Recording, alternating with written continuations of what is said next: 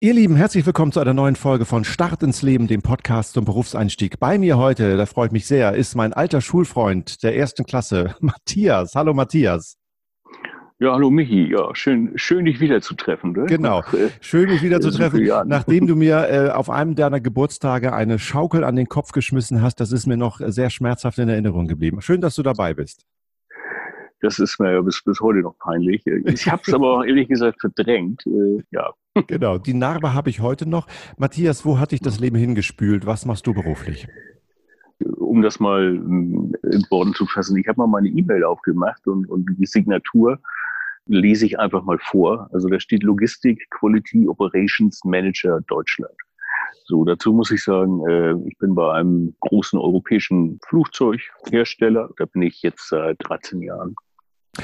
Vielleicht können wir ja die Worte, die du jetzt gerade vorgelesen hast von deiner Visitenkarte oder aus deiner E-Mail-Signatur mal eins nach dem anderen aufdröseln. Da steht zunächst erstmal Logistik. Was ist denn Logistik? Ja, ich sage mal, Logistik ist, wenn es trotzdem ankommt. Also äh, wir haben ja im, im, Unternehmen die Logistik, also alles, was mit Transport und Logistik zu tun hat, an einen Supplier outgesourced. So, und äh, mein Job ist es sozusagen, den Vertragshalter luftfahrtrechtlich zu beraten. Das heißt, dass die Verträge, die zwischen dem Dienstleister und uns gemacht werden, auch dem Luftrecht genügen. Da sind so allerhand Punkte hm, zu beachten. Also es ist jetzt nicht wie bei Amazon, wenn man was bestellt, ist es äh, in der Luftfahrt noch eine Menge mehr Papier nötig, um einen Teil von A nach B zu kriegen und eine Menge mehr Dokumentation, um nachher auch das Teil entsprechend im Flugzeug einzubauen und, und freizugeben. Mhm, du hast eben gesagt, ihr habt diese Aufgabe outgesourced. Vielleicht können wir den Begriff kurz erklären. Outgesourced heißt einfach, ihr macht es nicht mehr selbst. Nein, machen wir nicht selber. Nee, das ist jetzt hier noch ein großer Hamburger äh, Logistikdienstleister, den wir da haben. Der macht die komplette Logistik für uns. Das heißt, der sorgt dafür, dass bestimmte Teile, die an einem Werk zu dem Bau eines Flugzeuges benötigt werden, auch tatsächlich dann zu dem Zeitpunkt, wo sie benötigt werden, ankommen.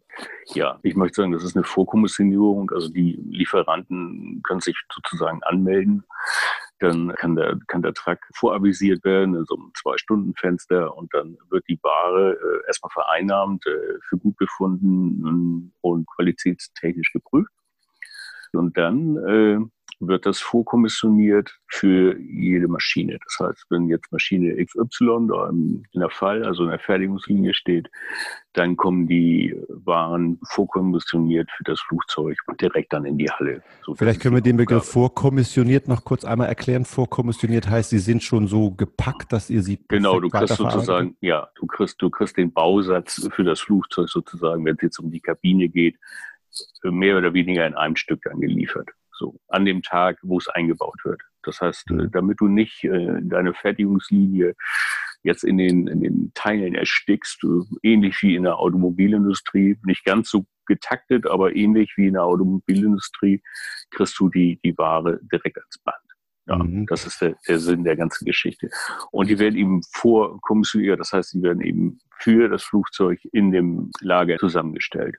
Und ist es denn so, dass du dich nur um diese vertraglichen Angelegenheit kümmerst? Du hast ja gesagt, du stimmst die Verträge mit diesen Dienstleistern ab, äh, weil es da rechtliche Anforderungen ja, genau. gibt. Oder genau. bist du auch dafür verantwortlich, diese Planung, diese zeitliche Planung zu machen, wann da jetzt was zu kommen hat? Nein, zum Glück nicht, muss ich ganz ehrlich sagen.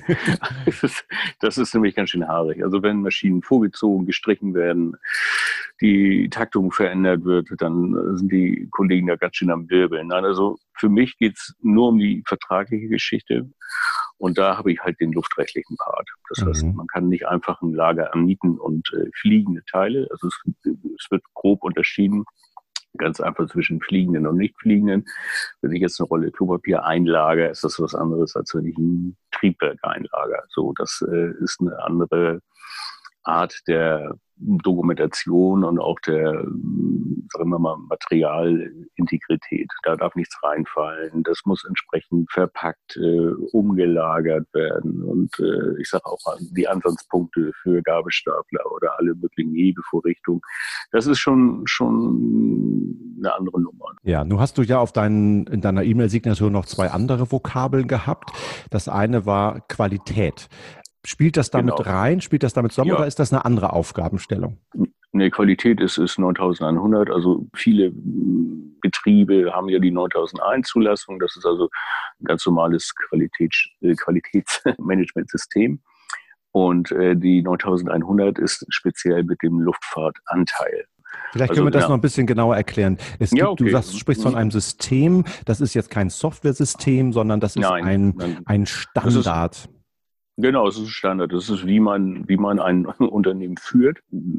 Von, ich sag mal, von der Leitung bis, bis zu den Prozessen, äh, von der Aufbau bis zur ja, äh, Ablauforganisation nach diesem System 9100 oder 9001 zertifiziert heißt, es wird eben nach diesem Standard gearbeitet. So könnte man das grob erklären. Und du ja. sorgst quasi dafür, dass das auch wirklich eingehalten wird oder lässt dir von den Firmen, die eure Partner sind, dann zeigen und glaubhaft machen, dass die auch wirklich so arbeiten. Mhm. Das klingt ja so, du, du, du schießt diese ganzen ähm, Regularien ja so aus der Hüfte, weil das dein Tagesgeschäft ist. Das klingt ja aber so, als wäre das ein sehr bürokratischer Job. Du hast mit Verträgen zu tun, du hast mit ähm, gesetzlichen Auflagen zu tun oder luftfahrtrechtlichen Auflagen. Ähm, ja. Bist du Jurist oder wie bist du genau dahin gekommen? Ja, studiert habe ich ja technische Betriebswirtschaft. Da ist ja ich sag mal, HGB, BGB und Arbeitsrechtsschein mit dabei. Das hat aber damit erstmal nicht viel zu tun. Also jeder, der sich mit Qualität beschäftigt, kennt zumindest die 9001 und dieses Regelwerk, äh, wenn man sich das zu Gemüte führt und, und dann später auch die 9100, äh, er muss einfach wissen, was drin steht. Mhm. Und ich war eine ganze Zeit von unserer Firma aus in dem Ausschuss, der auch dieses Regelwerk schreibt. Das habe ich mal drei Jahre gemacht. Also weiß ich auch, was drin steht. Und kann somit auch ganz gut argumentieren, wenn einer mal meinte, er würde da was anders auslegen wollen, weil ich halt äh, auch in dem Autorenteam war, mal eine ganze mhm. Zeit. Nun hast du ja gesagt, du bist bei einem großen Luftfahrtunternehmen. Wir wollen den Namen nicht nennen, aber wie bist du hm. genau zu Airbus gekommen? ja, es ist, äh, also nach dem Abi habe ich, hab ich tatsächlich ja erstmal Zivildienst gemacht. Das war ja damals noch, noch Pflicht, Bundeswehr oder Zivildienst. Und nach dem Zivildienst habe ich eine Ausbildung gemacht zum Elektroinstallateur. Also ich bin ganz stinknormaler äh, Elektroinstallateur, Geselle mit einem Gesellenbrief. So, das war meine, meine erste Ausbildung. Und dann habe ich danach gesagt, okay, da schiebe ich jetzt noch ein Studium hinterher und äh, wollte erst ein reines BWL-Studium, aber dann gab es einen neuen Studiengang, den gab es, glaube ich, seit 95, 96. Das war die technische Betriebswirtschaftslehre.